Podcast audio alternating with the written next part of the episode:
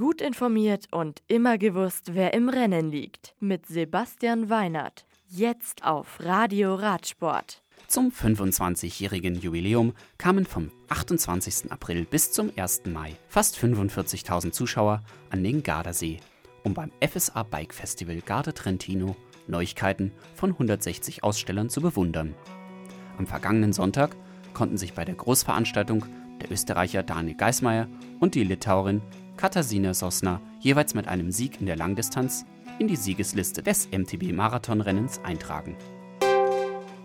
Der ehemalige Klassiker rund um den Henninger Turm, inzwischen bekannt als Eschborn Frankfurt, lockte heuer wieder viele Zuschauer an die Strecke im Taunus.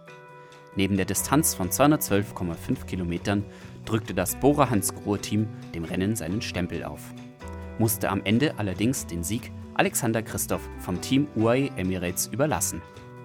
Der Norweger konnte nach 2015, 2016 und 2017 heuer bereits zum vierten Mal zuerst über die Ziellinie fahren.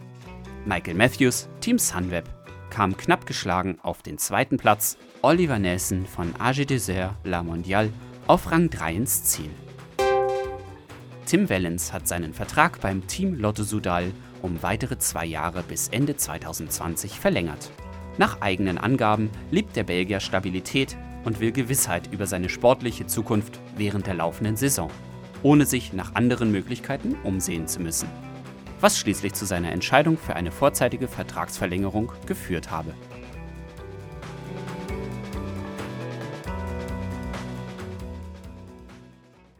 Das Radio für Radsportfans.